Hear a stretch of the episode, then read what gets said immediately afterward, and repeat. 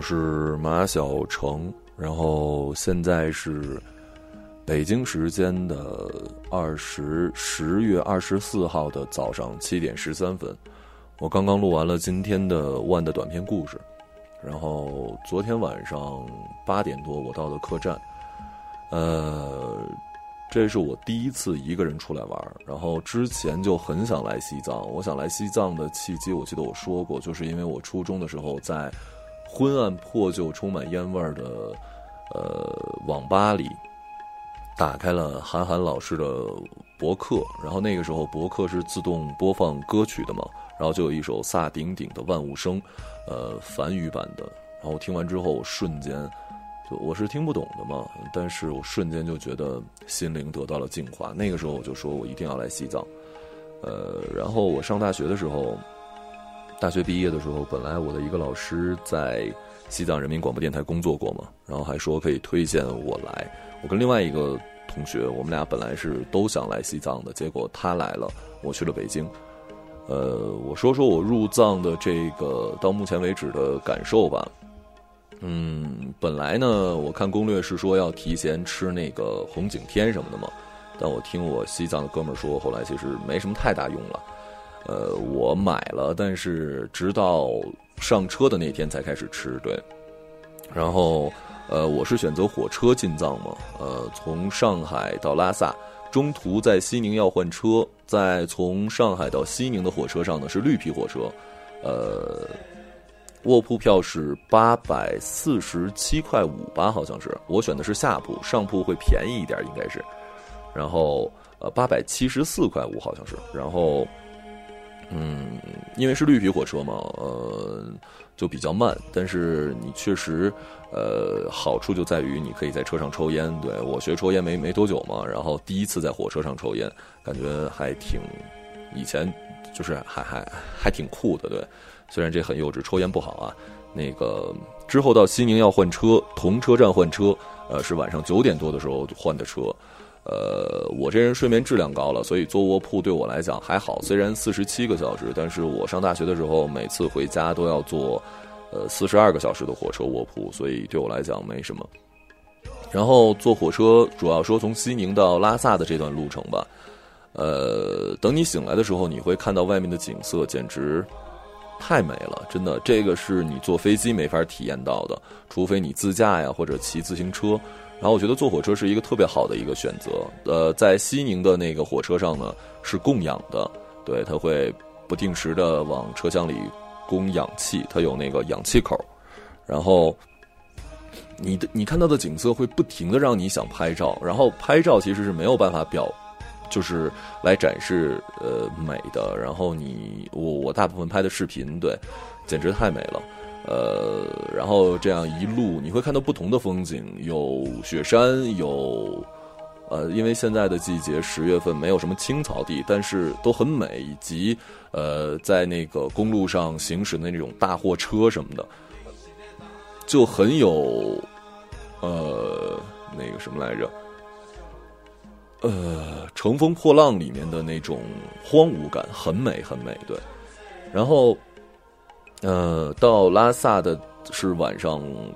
七点四十左右，稍微晚了一点儿。然后到了拉萨之后，我们就我在车上认识了很多人，其中有一个是那个在西藏大学读书的一个一个大三学生，然后还有一个是那个。十九岁的一个小孩他已经工作半年了，在做无人机。然后这趟车上，我们就一直在聊天什么的嘛。呃，到最后莫名其妙的变成了一个特别正能量的一个交谈，就是我们在劝他回去高考。呃，我说过很多次了，就我曾经也是一个特别不喜欢高考的人，我会觉得上大学没什么用。对，就我们看到大学生所谓的也不是天之天资骄骄子了，就在混什么的。但实际上大学。很有用，对我来讲，我上完大学之后，我会发现很有用，因为，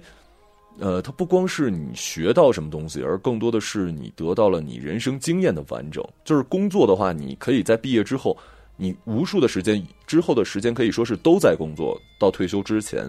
可是如果你在年轻的时候，在那个年龄段你没有去读大学，你的人生拼图会少一块儿。还有就是读过大学之后，你会认识很多有用的朋友。或者像我这种，我是确实在大学专业得到，我找到了我自己真正的兴趣爱好，我我做着现在的工作。还有就是大学，我说过很多次的，就是大学会让你变得怎么讲，变得很呃理想主义者，对。然后我们一起聊天的时候，跟我下铺还有一个大爷，他就在讲说啊，你这个这个公费啊什么的，他就是一个很普通的一个一个人嘛。对我没有说他不好啊，我只是说，就是你会发现你没有读大学，你会变得比较现实了。我不是说现实不好，人早晚都会现实。可是你在年轻的时候，你都没有理想化过，那你的人生，我个人觉得是不太完整的。所以我们一直在劝他，他最后可能，我我觉得他是说加油努努力。我觉得他可能会真的决决定回去。再读高中、读大学了，我觉得这是一件特别好的事儿。莫莫名其妙的，我不是一个正能量的人，但是这确实是我的经验，就是大学生活真的特特别好。你想想，工作就就是累了，你不不管是读一个专科三年也好，还是一个本科四年也好，你可以在那儿就算是玩的话，你为什么不去经历呢？对吧？这是一件很好的事儿啊，对吧？为什么不去呢？所以我的建议真的是。呃，当然尽量可以考好大学，如果没有的话，但大学是一定要读的。我继续说，我们下了车之后，我我们我我们我们还在那个拉萨火车站一起拍了照，还约着说，呃，今天一一起出去玩什么的。但是今天我可能要要见我那哥们儿，而且我想带着录音笔采访一下我那哥们儿，因为我在想，其实我们俩走了两条不同的路。我来之前跟他聊天的时候，他还说有点羡慕我呢，我也挺羡慕他的。人总是很好奇自己没选的那条路会是什么样的，所以我想问问他的生活会是什么样，就就像是我的另外一一种人生一样，包括我的生活，其实对于他来讲也是他的另外一种可能，这很有趣。我说说具体的吧，就是我我住宿是定的，呃，在艾比林上定的，对，定了一个民宿。呃，还好在大昭寺附近。然后我下了车之后呢，就是那个西藏大学的那哥们儿跟我讲，就打出租车就行。然后我下了车之后，发现有很多出租车，呃，不是很多了，大概有十几辆吧。然后他们在拼车。然后到市区的话，大概一个人三十块钱。我那车是拼了四个人，我觉得大家都在做，也不会有什么。我我我问过那个说有没有黑车，他说没有，只要正规出租车都行。所以我三十块钱就到了那个我那客栈标的那地儿，但实际上那个标的并不准。然后我又联系客栈的那个呃客栈的那个老板的时候，他说在另外一个地地方还得走。不过呃很巧的是他。网上定位的那个地方呢，是一个我朋友跟我推荐的，说到拉萨一定要吃的一个东西，叫做呃陈胖子土豆，哇，那个真的很不错哎，就呃我真心觉得挺好吃的，就是辣的土豆嘛，有点像，啊我这没没法解释，就正常的那个辣的那个土豆都是直接拌的嘛，但是它那个外面的皮是脆的，就很好吃，真的很好吃，五块钱一份也不贵。然后我在那儿吃完了一份土豆之后呢，我又打了一车。拉萨的起步价，出租车是十块，然后快车可能稍微贵一点，起步价是十五。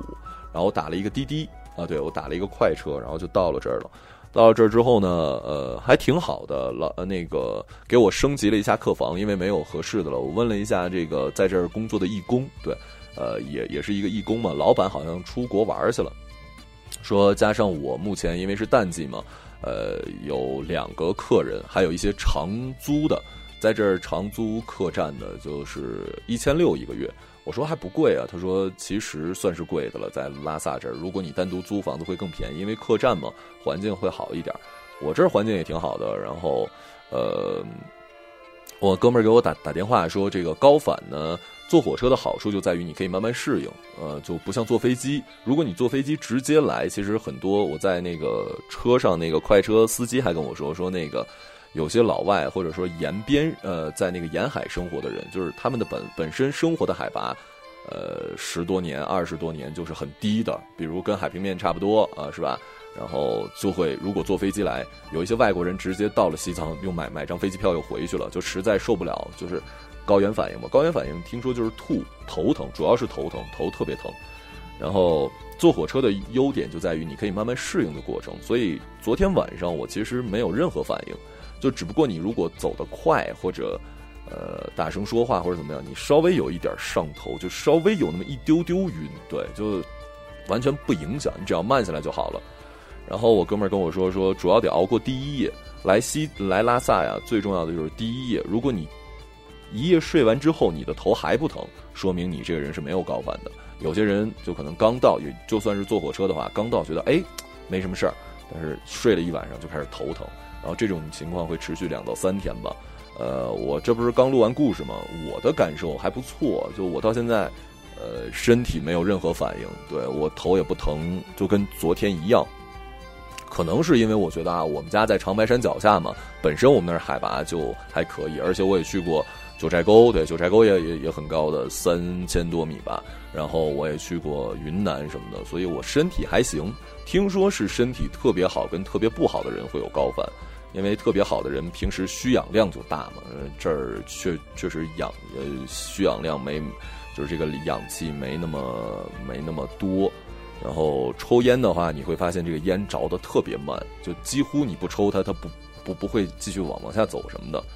然后说到这个吃，我昨天晚上吃了一个，我这客栈旁边有一个藏族人家什么的，但是我找我找错了，我去了一个藏族厨房，然后点了一个那个牛肉粉丝汤，然后点了一个。我看他那个图片啊，上面写着叫蛋炒片，片就是一片两片的片，我像那鸡蛋饼一样，结果其实就是蛋炒饭了。然后老板说：“那我就把你那个汤的那个饼给你去掉吧。”我说好。然后两个东西花了四十块钱，其实还好了，就因为我点了两个嘛，我把它当成菜，正常吃一顿饭也就可能，如果你一个人就三十三十来块钱，而且你你想想你在那个哪儿的话，吃顿饭也得三二三十吧，所以吃了其实不是很贵。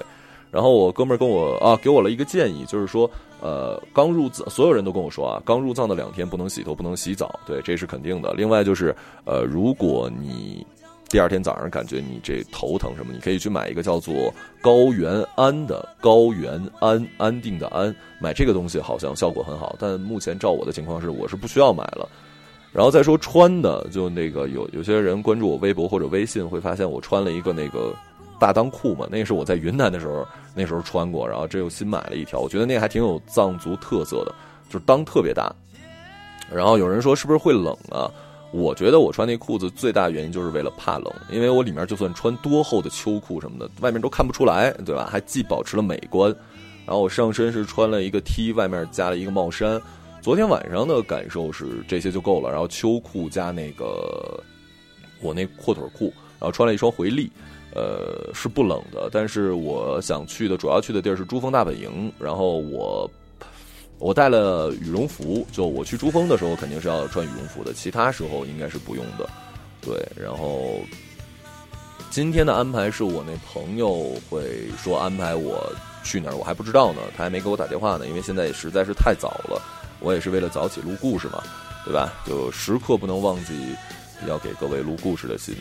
然后大概就是这样吧，对。然后再有什么新的事儿的话，呃，比如今天晚上或者什么时候，我可能会再给大家发啊，包括视频什么的话，我也会找时间剪辑一下，配个音什么的给大家发出来。然后，对，大概就是这样了。这就是我在西藏的第一天晚上所经历的事儿。